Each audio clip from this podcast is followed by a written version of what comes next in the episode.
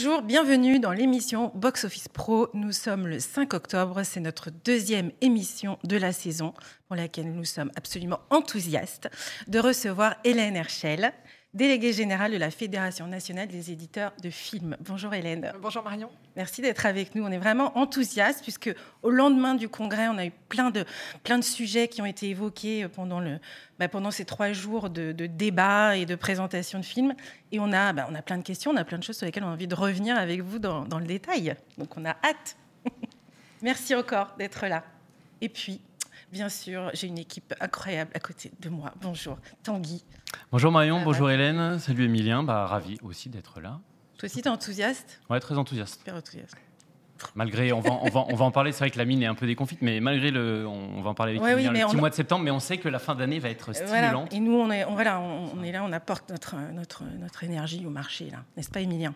Eh oui, eh oui, on va apporter toute cette énergie. Bonjour Marion, bonjour Hélène et bonjour Tanguy, bonjour YouTube, bonjour LinkedIn.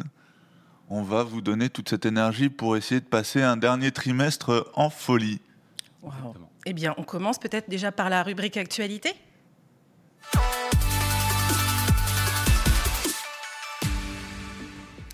Donc Tanguy, pour l'actualité, aujourd'hui on a choisi de faire un, petit focus, euh, en particulier sur les récents euh, accords signés euh, avec les scénaristes et les studios qui ont mis fin à cette grève, enfin.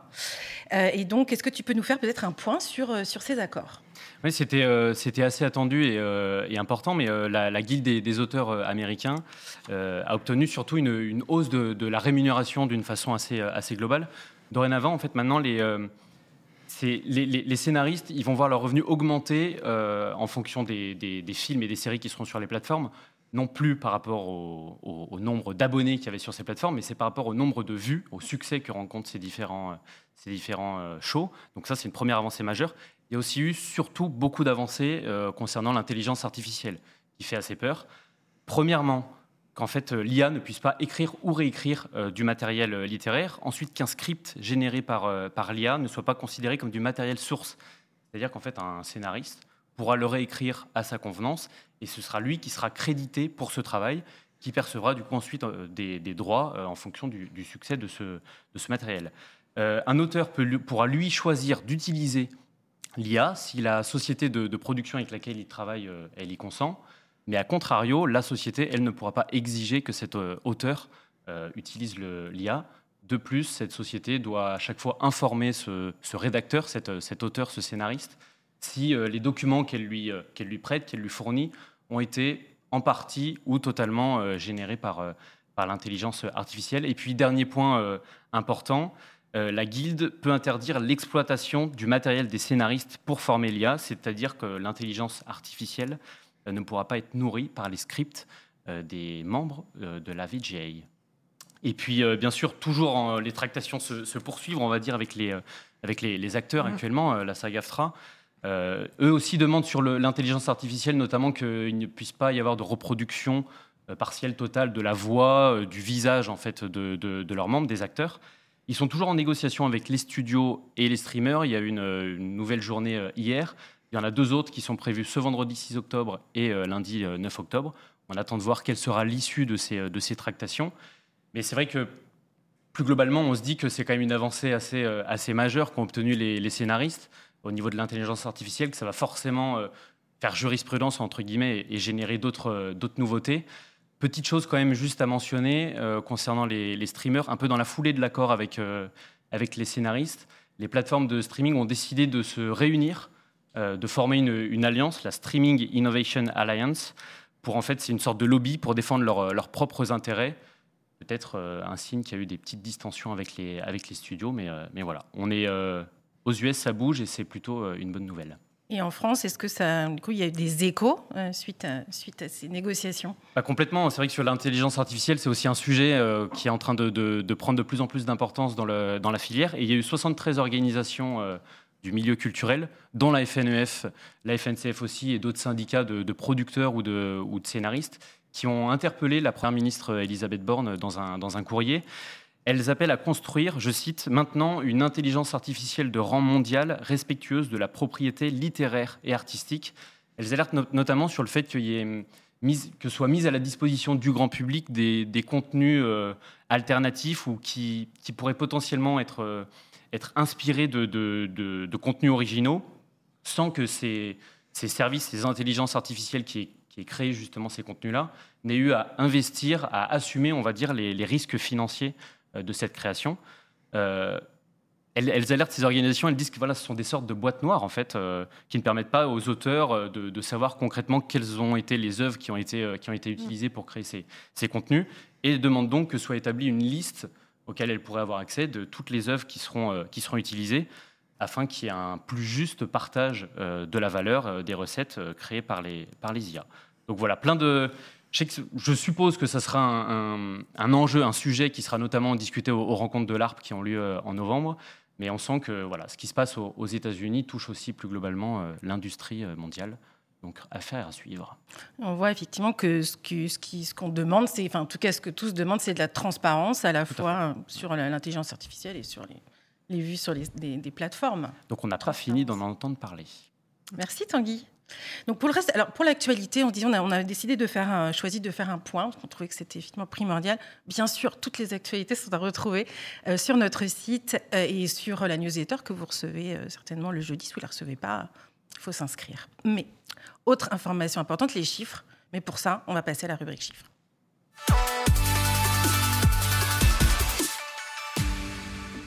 On a eu les, les résultats du mois de septembre. Et eh oui. Et oui, qui dit début du mois d'octobre, euh, dit aussi retour euh, du CNC pour les chiffres de fréquentation sur le mois de septembre. Et si on peut regarder déjà les premiers chiffres à l'écran, on va voir que le mois de septembre, on a eu 8,8 millions euh, d'entrées en mois de septembre. Un classique septembre, dirons-nous, hein, avec ce, vraiment ce, ce, creux qui se fait dans la saison cinématographique française chaque année autour de ce mois-ci. Un on est, sur, euh, on est sur quelque chose qui est un peu en baisse par rapport à la tendance qu'on avait sur cet été où on avait retrouvé les, les niveaux de euh, pré-Covid. Et là, on voit que ben, sur 2018-2019, on était plutôt sur du 10 millions d'entrées. Sur ce mois de septembre, on est un peu en dessous, on redescend un peu. Mais toutefois, on a eu quand même euh, trois gros titres qui ont pu permettre de tirer un peu le marché. Et ce mois de septembre, c'est Equalizer 3, La 2 et Anatomie d'une chute, qui ont tous les trois réalisé plus de 800 000 entrées sur ce mois-ci. On reste toutefois, et ça c'est aussi une bonne chose, on reste toutefois sous les 10% euh, par rapport aux tendances pré-Covid 2017-2019 sur les entrées cumulées depuis début janvier. Donc on est sous ces 10%-là d'écart. Donc ça aussi c'est quelque chose d'assez important et d'assez intéressant à voir. Et nous, ce qu'on veut regarder maintenant, c'est on va se tourner sur octobre, novembre, décembre, trois mois qui, on l'a dit déjà dans la dernière émission, sont des mois vraiment importants pour la fréquentation française.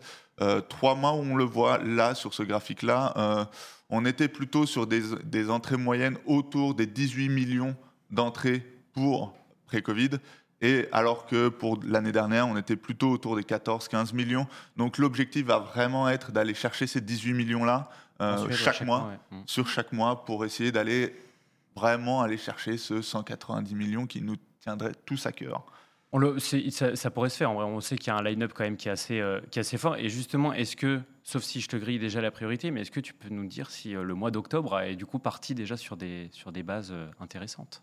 Eh ben, on va regarder les chiffres de, ce mercredi, tout d'abord. Et j'ai un peu peur de te a un peu de peine, hein, Tanguy, mais ce, mercredi est un mercredi un peu euh, léger. On est sur un des plus mauvais mercredis de l'année euh, encore, et euh, ça ne déroge pas à la règle.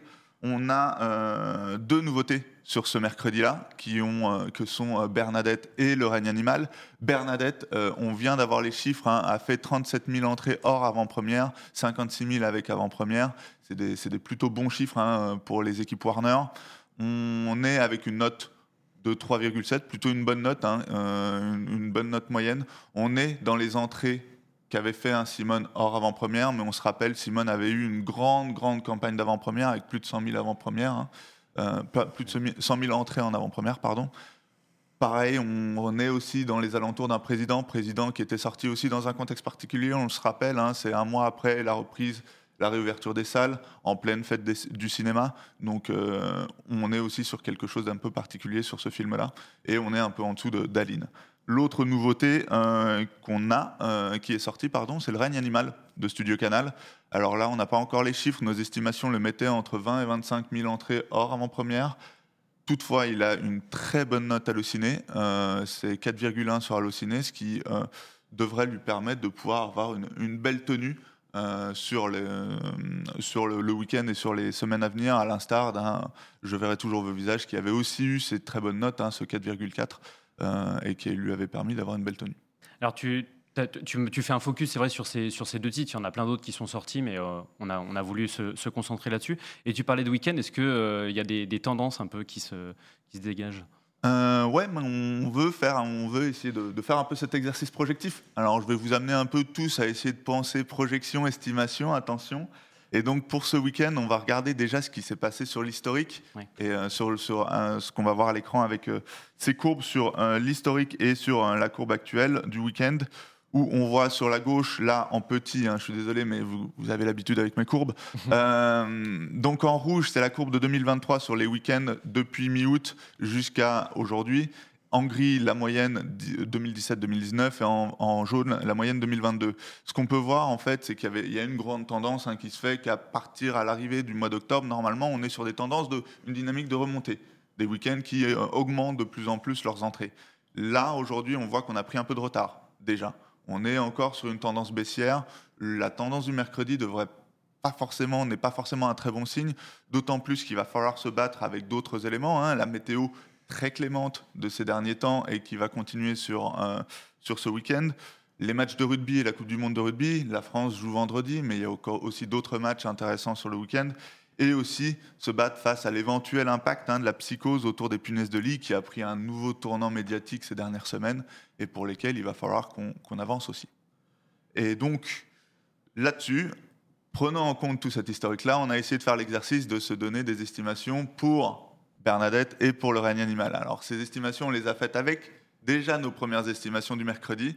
Et donc, voilà un peu, euh, en mettant en branle nos outils, ce qu'on a pu tiré comme estimation, on va estimer un premier week-end avec un objectif d'aller chercher les 200 000 entrées pour Bernadette, avec euh, potentiellement aller plus haut, hein, bien sûr. Et pour le règne animal, l'objectif va vraiment être d'aller essayer d'accrocher ces 150 000 entrées euh, en premier week-end. Et là, on pourra se dire qu'on aura passé un plutôt bon week-end. Mais c'est vrai que c'est pas, tout n'est pas non plus euh, dramatique dans la, dans la situation. C'est vrai qu'il y a peut-être un, contexte là, à l'instant T, qui, qui peut faire peur sur certains aspects, mais entre l'offre, entre, le, entre, entre la dynamique, la, météo qui va forcément évoluer à un moment, le, tout semble quand même euh, nous, nous, nous, nous, amener vers une fin d'année qui sera assez, euh, qui sera assez intéressante. Donc, euh, donc là-dessus, ça, va être stimulant. Mais on va en reparler avec vous. Hélène acquiesce. Tout à fait. Hâte, d'avoir son avis, mais pour ça, on garde bien sûr la rubrique invite. Magnifique, merci beaucoup pour, cette, pour cette analyse optimiste au final on va rester optimiste, bien sûr, toujours. Toujours. Toujours. Eh bien, euh, nous allons, c'est l'heure de retrouver notre, notre invité.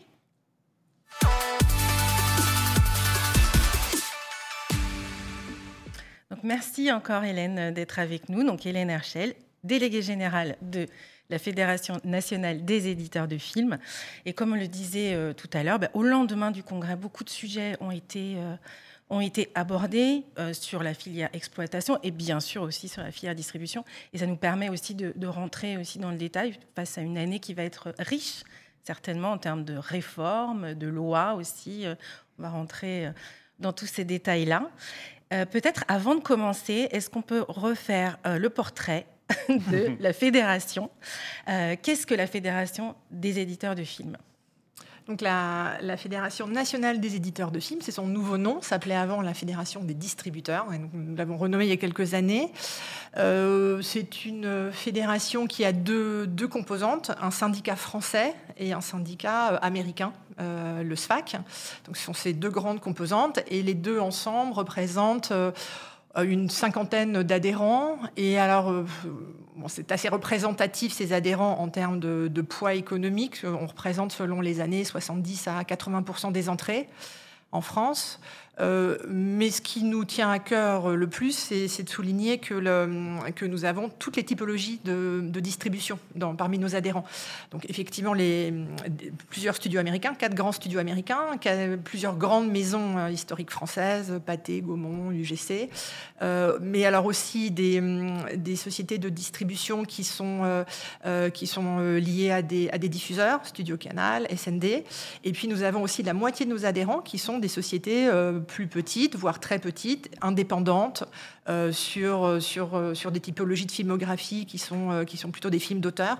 Et donc c'est cette, globalité-là qui, nous qui nous tient à cœur et qui fait qu'on a le sentiment d'être un syndicat au sens vraiment traditionnel du terme, c'est-à-dire une entité qui, a, qui est capable d'agréger des intérêts différents euh, des sociétés qui, euh, qui font le même métier mais qui partent pas forcément du, de la même taille euh, ni du même, du même positionnement. Et ça, c'est notre rôle, c'est de, de, pouvoir, de pouvoir mettre ensemble ces différences et d'en faire une déposition commune, ce qui est normalement assez pratique et c'est le rôle d'un syndicat pour les pouvoirs publics, c'est d'avoir une entité qui, qui, fait déjà une synthèse. Mmh. Euh, et puis la dernière dimension qui est importante, euh, euh, dont on parle moins souvent, mais qui est très importante, c'est que nous sommes le, seul syndicat d'employeurs reconnu représentatif pour la branche de la distribution. donc nous sommes habilités, les seuls habilités à négocier des accords de branche, des accords salariaux. et une fois qu'on les négocie, ils sont normalement, enfin ils sont toujours étendus par arrêté à l'ensemble de la profession. Voilà, donc ce sont nos trois, trois, grandes, trois grandes caractéristiques. Mhm qu'on retrouve dans notre conseil d'administration, le, conseil d'administration de la, de la, fédération. On y retrouve euh, des grands, des moyens, des petits, euh, des verts, des bleus, des jaunes. On fait attention à ce que la, à ce que la composition du CA et aussi notre commission sociale qui regarde les accords de branche soit bien représentative de toutes les sensibilités, euh, mmh. parce qu'on se positionne vraiment au nom de l'ensemble de la, du secteur. Mmh. Et un rôle aussi, vous avez un rôle important aussi dans la lutte contre le piratage. Oui, ça c'est un. On a, on a une personne hein, chez nous qui, euh, qui, suit très spécifiquement depuis des années hein, et mm. bien avant mon arrivée ces, euh, ces sujets. Et ça c'est vraiment un investissement constant de, de, la FNEF aux côtés de quelques autres organisations qui sont des organisations aussi qui représentent les ayants droit. Euh, nous, nous, nous, agissons en justice systématiquement toute l'année avec des voilà avec des résultats avec des résultats d'ailleurs qui euh, qui, sont, qui sont plutôt satisfaisants. Mais donc ça, c'est vraiment cette, cette, action des ayants droit pour défendre leurs leur droits, aller en justice lorsque l'on repère des, euh, des, des, sites euh, pirates. C'est vraiment une action de fond que l'on mène constamment. Et donc tout ça sous la présidence de Victor Adida également. On a eu, donc on, on, l'a dit, on sort du, du congrès, c'était il, il, y a déjà deux semaines, grosse, grosse journée des éditeurs de films que, que vous avez co-organisé à la Fédé avec, avec la, la FNCF. Ça a permis bien sûr de se projeter un peu sur la, fin d'année et, 2024, mais juste avant, est-ce qu'on peut faire déjà un, petit état des lieux, on va dire, de la, des membres de la, FNF et même plus largement de la distribution sur, euh, sur ces 7, 8, 9 premiers mois de 2023 Quelle est un peu la situation pour la distribution? Alors les, Globalement, les chiffres que l'on a, c'est qu'on est euh, depuis janvier à 125 millions d'entrées. Et en année glissante, c'est beaucoup plus positif, euh, puisqu'on euh, est à 183 millions d'entrées. Euh, là, aujourd'hui, fin septembre. Euh, ce qui nous laisse penser, euh, notre, sentiment, c'est qu'on est, on est totalement confiant sur l'avenir du cinéma. Autant à la réouverture, on ne savait pas si, ça si le ressort allait fonctionner, autant là, je pense que tous les observateurs sont, d'accord. Le, ressort fonctionne, ce qu'il faut, c'est qu'il y ait des films. on a la chance d'avoir un parc de salles qui, qui, est un très beau parc. On a la chance d'avoir, pour y revenir, un, un, dispositif français qui encourage la production. Donc on a des films français. On a une part de marché aussi des films américains qui est stable, qui est, qui est bien stabilisé. Donc tout ça mis ensemble, on voit que s'il y a une offre de films, euh, le, le, public revient. Euh, donc une grande confiance à terme sur le fait que euh, voilà, le cinéma euh, n'est pas mort, il a plein de choses à dire. ce qui était d'ailleurs amusant cet été, enfin, je, trouvais que c'était cet été. alors, Bon, c'était pas mal autour de Barbie Oppenheimer, hein, ce phénomène, même s'il y a eu des, des films d'auteurs qui ont vraiment bien tiré leur épingle du jeu. Mais moi, j'ai remarqué que cet été, dans les conversations, si vous n'aviez pas vu Barbie ou Oppenheimer, vous étiez un petit peu à l'écart des conversations quand même. Hein. Il y a eu un moment où on parlait de la dernière série. Et, vraiment là, on rentre dans des moments à nouveau, ce qui n'enlève rien au talent des séries, mais où euh, si vous n'êtes pas allé voir ce film au cinéma, vous êtes quand même un petit peu à part. Et donc le cinéma est revenu. Il est revenu au centre des... Quand il a des choses à dire, quand il fait des propositions euh, nouvelles, originales, ça fonctionne. Alors, ça, c'est global. Après, film par film et société par société, on voit qu'on est encore, d'abord sur des choses volatiles. Euh, septembre, c'est toujours plus creux, hein, on n'est pas surpris, et, octobre va repartir. Euh, mais on voit que c'est quand même volatile, très très lié à, l'offre de films, très très lié à la notoriété qui crée, à l'événement qui crée autour des films. Euh, et puis, comme toujours, dans, vous savez, dans, l'édition, distribution, on, a, on a deux sources de dépenses. Il y a les frais d'édition, de promotion quand le film est là. Euh, et puis il y a aussi le, les minimums garantis qu'on a investis trois ans avant. Donc la rentabilité d'un film et la capacité d'une société à tenir dans la durée, elle dépend aussi de ce qu'elle a investi. Et ça, c'est dans ses comptes. On n'a pas cette information publique. Et, euh, et, donc on reste, et notamment pour des films, les, les films à essai plus confidentiels, de moindre visibilité, on voit qu'il y a une fragilité qui est là. Euh, des films qui, euh, voilà, qui normalement auraient visé 50 000 à 100 000 entrées, en cas d'échec, on peut les retrouver sur 15-20 000 entrées. Donc on a le sentiment qu'il y a des très beaux succès, qui sont plutôt des, même des plus gros succès qu'avant.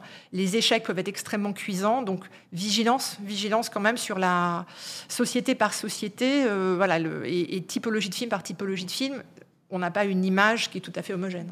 Et ça, en quoi ça modifie aujourd'hui, peut-être ça déjà modifié, la façon de travailler des éditeurs de films? Alors, on, est en recherche permanente et en innovation permanente hein, dans, l'édition parce qu'on est, alors en plus, très, ultra stimulé par la concurrence qui existe. Hein, euh, le lancement d'une série télévision, le lancement d'une œuvre nouvelle sur une plateforme mobilise énormément de moyens. Donc on est ultra stimulé pour être nous aussi en capacité de faire entendre parler de nos films.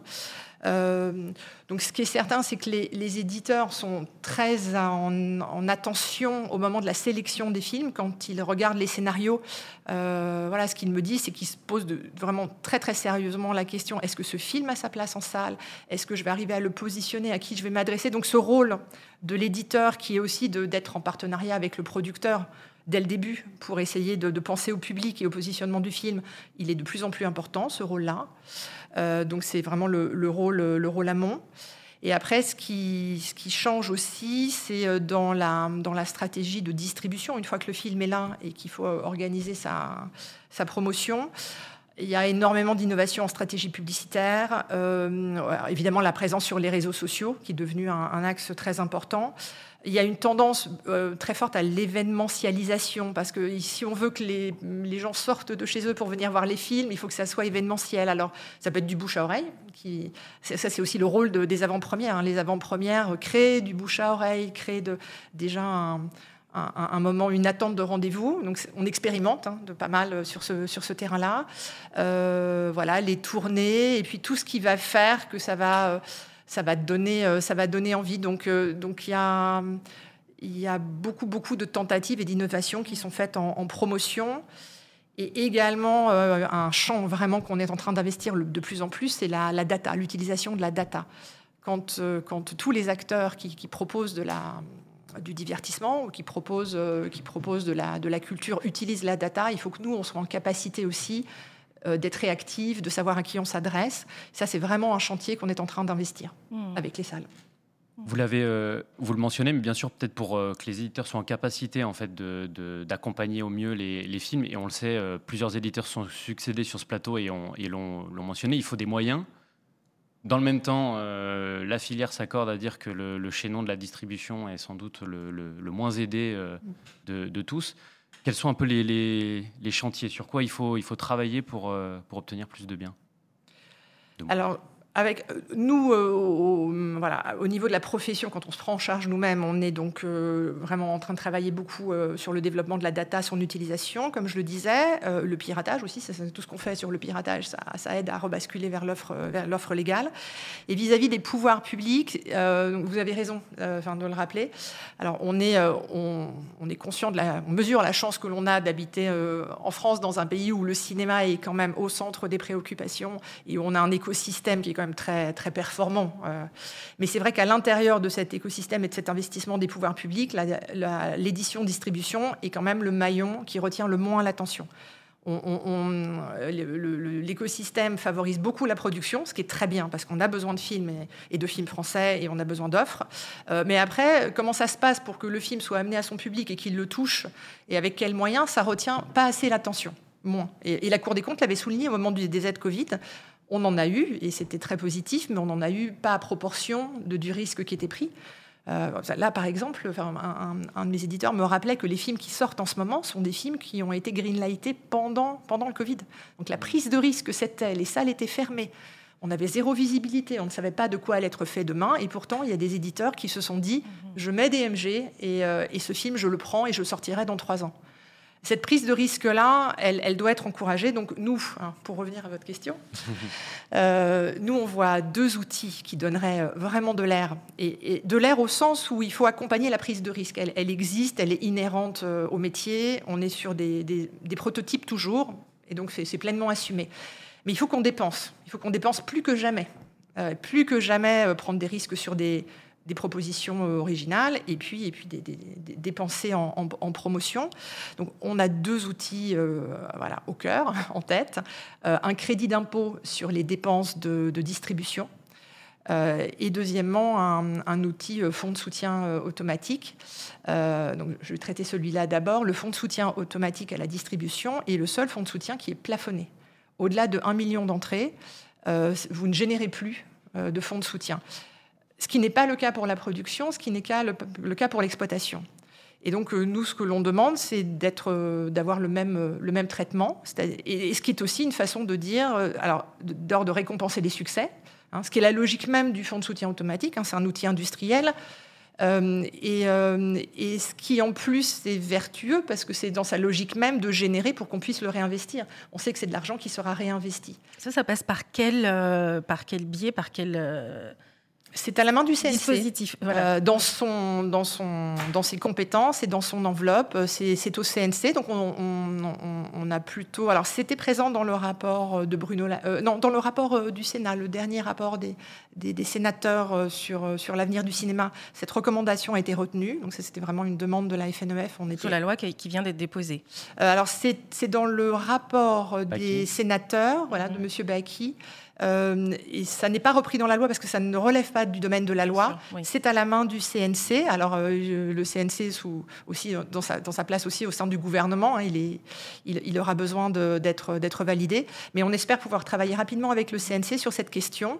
Euh, donc l'idée n'étant pas d'exploser le, budget du fonds de soutien, mais de, rétablir une situation qui est, qui est asymétrique pour nous. Mmh et puis surtout au bénéfice de toute la filière, en fait, aussi. Hein. c'est ce que les films pour lesquels on, investit des frais de, promotion, d'édition, ce sont des films qui euh, ont plus de chances de rémunérer les, ayants droit, euh, qui, ont qui arrivent aux salles avec davantage de notoriété, qui arrivent ensuite aux, aux diffuseurs télévision, aux plateformes avec aussi davantage de notoriété. Donc c'est tout l'écosystème qui en bénéficie.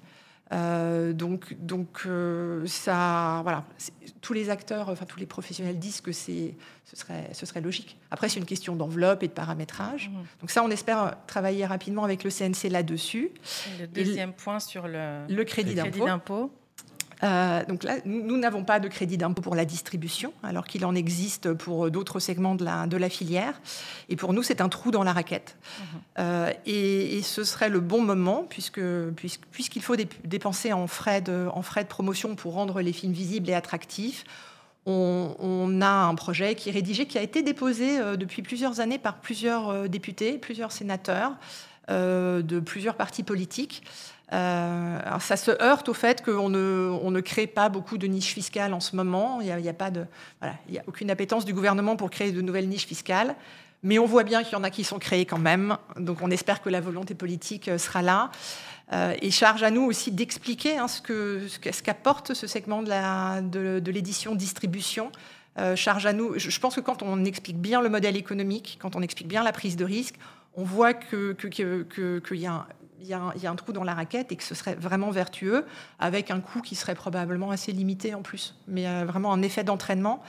Et c'est vraiment important aussi pour les plus petits films, les plus petites sociétés, parce que donner de la visibilité à un film dans un monde où il y a autant d'offres, c'est quand même un sacré pari. Donc euh, moins le film euh, va avoir une première œuvre, un casting qui n'est pas forcément très fort, il y a vraiment besoin de, de, pouvoir agir en promotion et en visibilité. donc ce serait vertueux. Et là-dessus, est-ce qu'il y a un, calendrier Je me souviens plus. Il est, il est, intégré justement dans la proposition de loi qui a été déposée. déposée. Non, alors le crédit d'impôt euh, distribution, il relèverait plutôt du projet de loi de finances, puisqu'on est sûr de la fiscalité. Hmm. Euh, donc, euh, le calendrier pour nous, c'est le prochain loi la prochaine loi de finances là, qui vient d'être d'être préparée. donc, il est temps, on est dans le bon timing pour que des, des, députés ou des sénateurs puissent déposer un amendement. Et ce qui serait bien, c'est d'avoir le, le feu vert du gouvernement pour pour avancer. Euh... Et vous sentez que le, le, le moment, enfin, il y, a une sorte de, momentum. Est-ce que le fait là, avec tous ces rapports, c'est-à-dire qu'il y a eu des discussions que vous avez pu exposer encore davantage et réexpliquer ce qu'était le métier de distributeur, vous sentez qu'il y a une meilleure compréhension et qui peut-être que là, c'est enfin le, bon moment? Parce que c'est ce crédit d'impôt. J'ai l'impression que c'est quand même euh, un cheval de bataille que vous portez depuis plusieurs années. Donc euh, le oui, ça commence, à, ça commence à faire son chemin. Et ce, qui fait son chemin aussi, c'est la, la, meilleure connaissance de, de l'édition-distribution ça, va beaucoup mieux. Ça, c'est vraiment. Alors, on était un métier qui était assez discret. Euh, euh, on est sorti du bois euh, depuis quelques années parce que le Covid d'abord a montré que quand les éditeurs n'étaient pas là, ah bah, il n'y avait pas de film. Alors, c'était quand même, quand même un gros frein. nous-mêmes, on a senti qu'il fallait aussi être plus visible et expliquer le métier. Donc, on voit bien dans les rapports, dans plusieurs rapports hein, qui sont sortis, il y en a eu plusieurs. On voit bien que maintenant il y a un focus sur l'édition. On voit que ce, chaînon de la diffusion des films euh, en partenariat avec les salles, il commence à être repéré. Donc ça y est, ça vient. Euh, maintenant, il faut passer, euh, voilà, il faut passer à l'acte et arriver à mobiliser les, voilà, les, finances qui vont permettre, qui vont permettre de le faire. on, on, a beaucoup beaucoup progressé. On a encore du chemin à faire sur la connaissance de notre métier et de tout ce qu'il apporte. Mais c'est aussi quelque chose qui est très porté par les autres organisations professionnelles. Hein. Quand on est auditionné euh, au Sénat ou à l'Assemblée, les producteurs et les salles de cinéma, euh, enfin la FNCF, sont les premiers à dire qu'on est, euh, qu'on est, tous, on est tous tenus, on a tous besoin d'être en bonne santé. Donc on a de très bons avocats aussi avec le reste de la filière. Bah, il y en avait eu un dernier exemple, c'était je crois lors de la, conférence ou de la table ronde qu'il y avait eu à l'Assemblée nationale où la FNEF e n'était, me semble-t-il, pas conviée, mais a été mentionnée à vivre reprise le, travail des distributeurs. Tout à fait. Et toujours dans la suite des recommandations des rapports, donc, notamment du rapport Lasser qui, qui a été, euh, qui a été euh, développé récemment, la réforme à réessai. Qu'est-ce que, quelle est, vous, votre position euh, sur la sélectivité des films dans le, au sein de cette réforme? Alors, nous demandons que la réforme de la RSA aille jusqu'à son terme. Euh, pour nous, il manque, un morceau euh, qui n'a pas été mis en place. Euh, c'est la, réforme de la recommandation. on a un souci avec le fait que beaucoup trop de films sont recommandés RSA. Il y a 60% à peu près des films qui sont recommandés à réessai. Alors, c'est, ça, peut refléter le fait que ce sont de bons films et des films intéressants.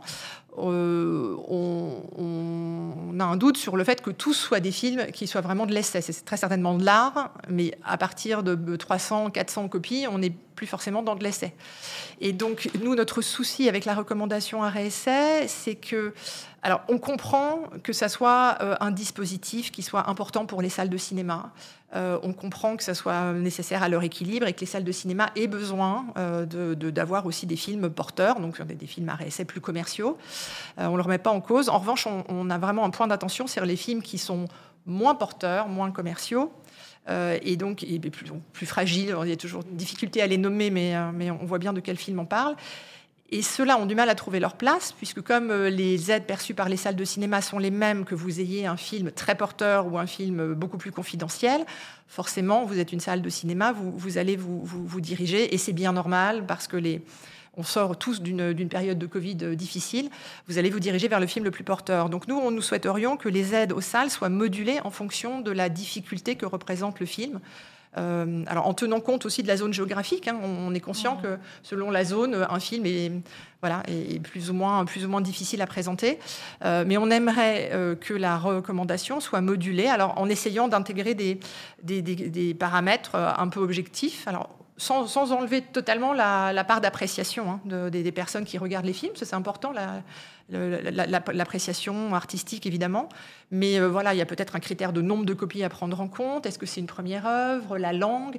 Enfin, il y a des critères qu'on pourrait quand même un petit peu objectiver, de façon à ce que les salles qui, font qui, prennent le risque, parce que c'est un risque d'exposer un film qui a une moindre notoriété ou qui est plus difficile, qu'elles soient davantage aidées. Et ça, c'est très très important. Euh, L'art essai est, une, maille beaucoup trop large pour l'instant. Euh, d'autant en plus que ça sert de référence à pas mal d'autres dispositifs derrière. Donc c'est vraiment important de savoir de quel film on parle. Et nous, ce sont nos plus petits adhérents ou ceux qui ont des films plus fragiles qui, nous le demandent, mmh. euh, cette, cette, différenciation.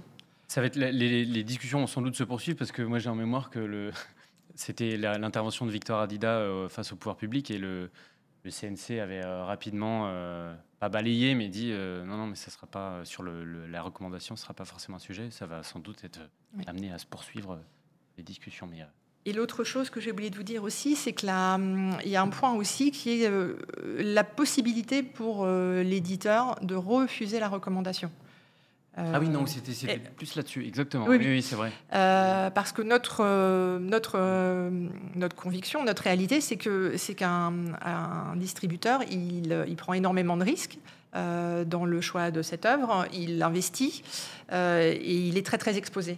Et donc sa liberté, il n'en a pas énormément, mais il a une liberté, c'est sa stratégie commerciale, son plan de sortie. Le reste, il ne le maîtrise pas. Il ne maîtrise pas le prix du billet, euh, le taux de location fait l'objet d'une négociation. Peu, de, personnes extérieures au, monde du cinéma le savent, mais quand on imagine que, chaque lundi, on décide de l'avenir d'un film et de sa durée d'exposition pour le mercredi, c'est quand même très atypique. Et donc, dans les dernières libertés qui restent, il y a la stratégie commerciale du distributeur. Et le, fait de, de ne pas avoir une liberté sur l'endroit où le film va être présenté, c'est une limitation qui nous semble excessive compte tenu des contraintes que l'on a par ailleurs et du peu de levier que l'on a. Mmh. Euh, donc ça, c'est une demande aussi, ce serait d'apprécier de, la, recommandation en fonction de son... De, mmh. son, de, son, de ce qu'on avait prévu comme stratégie commerciale. Et tu parlais effectivement aussi du plan de sortie. Donc ça nous amène euh, effectivement à parler des engagements. Donc il y a les engagements de programmation et les engagements de diffusion. Euh, donc notamment sur les engagements de diffusion. donc c'est ce que Victor Adida effectivement avait avait manifesté au, mm. Congrès, de dire que c'était euh, bah, une de vos rares, euh, un de vos rares outils, ce que, ce que tu viens de dire, et de choix. Euh, quelle est votre position précise là-dessus? Alors, nous ne sommes pas demandeurs d'une inscription dans la loi d'engagement de, diffusion. nous ne sommes pas demandeurs d'une inscription dans la loi d'un dispositif qui permettrait à l'administration de, de, contraindre à la diffusion d'un film. Euh, pour les raisons que j'évoquais. La stratégie commerciale est quelque chose qui doit rester à la main de l'éditeur parce que c'est sa prise de risque, ce sont ses comptes, c'est son activité et son cœur de métier, en fait, hein, aussi son savoir-faire de positionner le film à tel endroit. Euh, deuxièmement, le deuxième point, c'est qu'on ne voit pas la nécessité, on ne voit pas la nécessité aujourd'hui, compte tenu euh, des plans de sortie existants, du nombre de copies qui sont disponibles, euh, à, faire intervenir euh, la loi ou l'administration dans, enfin, dans, la, dans l'affectation des films. C'est-à-dire que ça, ça, laisse penser que euh, certaines salles, dans, plus, dans de plus petites agglomérations, n'auraient pas accès aux films. Elles ont accès aux films aujourd'hui. Avant le Covid, les plans de sortie étaient plus limités. Maintenant, les, les, plans de sortie ont parfois doublé pour, pour des films à réessai. Euh, nous, ce que l'on observe, c'est que les salles ont accès aux films avec un peu de retard, mais pour le public et pour les en salles, sortie nationale. pas toujours en sortie nationale, mais les avoir aussi avec euh, un tout petit peu de retard, ça peut être bien aussi en termes de bouche à oreille, ça peut être bien aussi pour que la promotion s'installe. Donc on ne voit pas, et d'ailleurs il n'y a pas de chiffre qui a été produit, il n'y a pas d'étude économique, et donc ça on le demande, on est nombreux à le demander. Posons les chiffres de la diffusion euh, dans ces salles. Pour nous, de ce que l'on observe, il n'y a pas de besoin. Euh, les copies sont là, les salles y ont accès à un moment donné, un tout petit peu plus tard parfois pour certaines. Euh, et ça, c'est une demande aussi. Euh, est-ce que ça fait l'unanimité au sein de, la fédération, justement? Oui, c'est notamment une grande inquiétude de la part des sociétés qui sont sur des films plus de moindre notoriété et plus fragiles, puisque euh, de ce que je comprends de l'intention euh, du rapport Lasserre et de l'intention des, euh, sénateurs qui ont déposé une proposition de loi, l'idée, ce serait de, créer une obligation de diffusion pour les films les plus porteurs. Donc ça veut dire que pour les films moins porteurs, il y aura encore moins d'accès aux écrans. Euh, la concurrence, elle va se faire vis-à-vis d'eux. Et la mm. place, elle va être prise sur eux. Puisque la, la concurrence au sein de la famille RSA, elle est très forte, parce que c'est un public, euh, c'est un, un, même public que l'on se partage.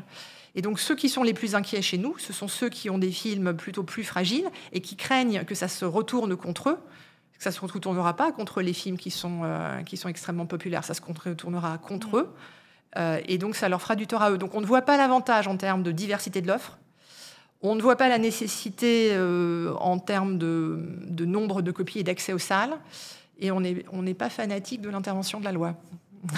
Et donc, c'est donc la même chose pour les engagements de, programmation? Alors, les engagements de programmation, en fait, pour nous, c'est un peu, enfin, c'est un sujet qui est le même, l'autre face d'une même médaille. En fait, les engagements de programmation, ils nous touchent, ils touchent les éditeurs de films, puisque ça touche les films et ça touche l'endroit et la façon dont ils sont programmés. Donc, en réalité, euh, l'objectif de maintien d'une diversité de l'offre, il est déjà traité par les engagements de programmation dont on pense du bien, enfin, qui nous semble vertueux et qui nous semble surtout euh, suffisant pour, mm. euh, pour maintenir euh, un équilibre voilà, avec des lignes directrices qui ont été préparées par le CNC qui nous convenaient. donc les engagements de programmation ne posent pas du tout de difficultés et pour nous, elles adressent le problème en fait, mm. déjà. Et le fonctionnement aujourd'hui, vous avez un fonctionnement euh, je trouve pas mon mot, mais en tout cas avec la médiatrice du cinéma, vous arrivez à trouver des ententes avec les, exploitants, ça, Oui. Oui, tu as raison de le rappeler, c'est euh, l'intervention de la loi, mhm. là dans le cas précis, nous semble lourde. Mhm. C'est important quand même de mobiliser une loi. Mhm. Ça ne change, pas, ça change pas facilement une loi en plus derrière. Hein. Euh, alors que la médiatrice, justement, est là pour, euh, pour être saisie, regarder les difficultés, édicter des, des, principes. Ça nous semble être le bon outil de, de régulation. et ça nous semble beaucoup plus approprié étant entendu aussi qu'on sort d'une période euh, qui était un, choc, euh, un choc immense. Enfin, le Covid, c'est quelque chose d'unique dans l'histoire euh, du cinéma, dans l'histoire, dans l'histoire du siècle aussi. Jamais les salles n'ont été fermées, jamais on a connu, nous, une cessation d'activité pendant plus de 300 jours. Donc, on est encore en convalescence. Mmh. donc, la médiatrice et sa vigilance, ses recommandations, pour nous, c'est un outil qui correspond bien aussi à, cette volatilité, à cette incertitude de cette période dans laquelle on se trouve, où on se reconstruit. Mmh. Vous n'avez pas envie que ce soit encadré, trop régulé, et vous enfermer dans des, choses trop strictes pour le, marché. Point de, vigilance, bien sûr, euh, à, venir, mais il y, a, aussi d'autres sujets animent, euh, qui vont animer la filière à nouveau. On, l'avait presque oublié, mais la, chronologie des médias va, rapidement revenir euh, sur, le, devant de, la scène.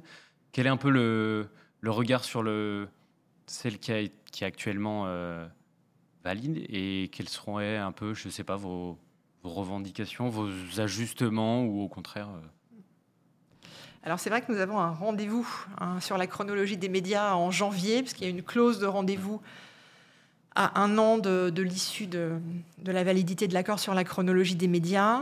Euh, donc on s'y prépare. Ça va, être, euh, ça, va être une année importante. Quand il y a chronologie, c'est que c'est une année importante. Il va y avoir beaucoup de travail. Et en même temps, c'est un, sujet de fond, en fait, non? Qui, est, qui, est permanent, un peu, la chronologie des médias. Euh, ce, qui, ce, qui était, ce, qui, est bien dans la chronologie qu'on a négociée, celle, celle dont on, enfin, sous l'empire de laquelle on est, on est encore, mmh. Euh, c'est qu'elle elle pose un principe qui est, qui est, un bon principe, qui est que euh, chaque, chaque diffuseur et chaque intervenant a des obligations d'investissement dans la, dans la création française et européenne et dans la, dans, dans la, dans la distribution d'ailleurs aussi. Euh, euh, et selon l'effort consenti, si l'effort est plus important, à travers un accord avec la profession, vous pouvez remonter dans la chronologie. Donc ça, c'est un, dispositif qu'on a mis en place qui, est assez sain, dans lequel euh, voilà, tout le monde, tout le monde s'est retrouvé, même si chacun a envie de bouger, d'avoir une meilleure place, et c'est bien normal.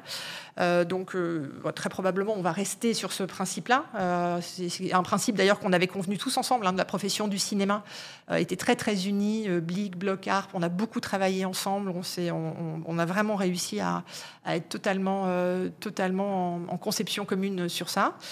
Euh, maintenant, si je me place du point de vue de, l'édition de films, hein, sur ce segment particulier, nous, il y a deux sujets qui, sont importants pour nous, sur lesquels on, a vraiment besoin de rappeler à la vigilance. La première, c'est la fenêtre vidéo. Euh, la fenêtre vidéo, on a tendance à penser, euh, alors euh, la vidéo physique et la vidéo aussi numérique, on a tendance à penser, et c'est vrai que le marché est en baisse de la vidéo, mais c'est un marché quand même qui est important, qui résiste, qui est toujours là malgré tout. Et pour les éditeurs de films, c'est un revenu secondaire. Ce sont des recettes complémentaires et secondaires qui sont extrêmement importantes.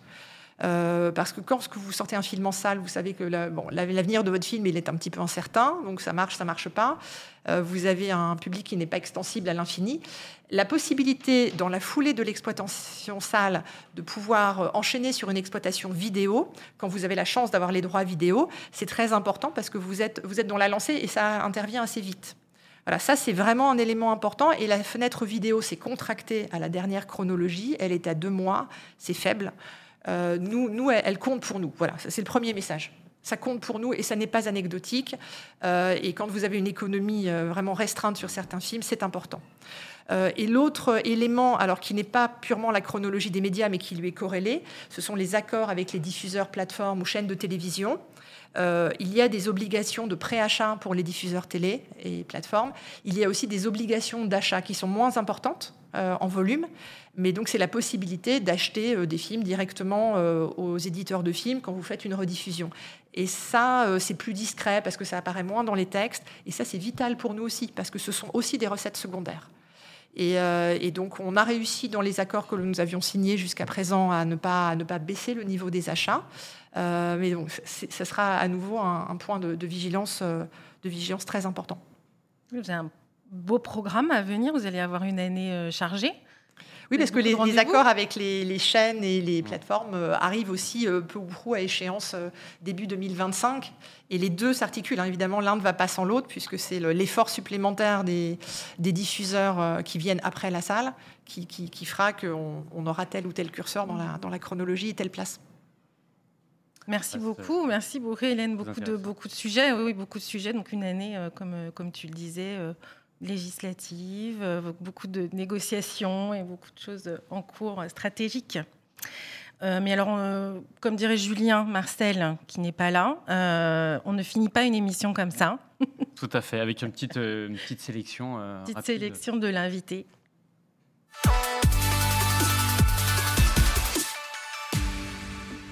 Tanguy. Mais en fait, ça va être une sélection, euh, une sélection, puisqu'il n'y aura qu'une seule question, mm. plus trois, comme on avait, euh, on avait l'habitude de, de, le faire. Mais c'est vrai que dans votre parcours euh, professionnel, il y a eu, vous avez œuvré notamment au sein du, du ministère de la Transition écologique, me semble-t-il. et on voulait savoir quel était le film qui, selon vous, vous avez peut-être le, plus sensibilisé aux, enjeux de préservation de notre environnement. Mm. Alors j'ai travaillé effectivement au ministère de l'Environnement et j'étais notamment chargée des questions de biodiversité. Donc ce n'était pas la diversité culturelle, c'était la diversité de la nature et des espèces. Et sur ce sujet-là en particulier, euh, votre question c'était déjà le, film qui vous a peut-être le plus sensibilisé, le plus. Euh... C'est pas tout, c'est pas récent. Récent pour moi, c'est Microcosmos. Microcosmos à hauteur d'insectes, à hauteur, euh, voilà, au centimètre. Euh, la beauté de la nature, euh, le, perfectionnement de la nature et la vie incroyable des espèces, pour moi, c'est euh, l'image est magnifique, la, musique est magnifique, ça se voit totalement sur grand écran pour en profiter. et le spectacle de la nature et sa, toute sa richesse et sa finesse, je trouve que Microcosmos c'est superbe. Et, plus récemment, on voit, on voit que le cinéma investit aussi ces sujets-là. Je pense qu'il a un grand rôle à jouer aussi pour véhiculer des messages, pour véhiculer des émotions. Euh, il y a eu euh, La Panthère des Neiges, et on voit qu'il y a d'autres films qui, arrivent, et c'est heureux, pour parler pas seulement du climat, parler aussi de la, biodiversité et, euh, et, de la nature, qui est un ravissement perpétuel, en fait, si on regarde de bien près. Tout à fait, magnifique. Et eh ben, merci pour la recommandation, je prends note, parce que je ne l'ai pas vu. Ah oui, ça me donne envie de le revoir. Tout à fait. C'est très beau. Exactement. Merci beaucoup. Merci Hélène. Merci. Riche. Merci Emilien. Merci à vous. Merci Tanguy. Merci Marion. Merci à la, régie. Merci vous avez préparé cette émission, bien sûr. Merci à la régie. Et euh, ben, on vous souhaite euh, une bonne journée et on se retrouve dans 15 jours.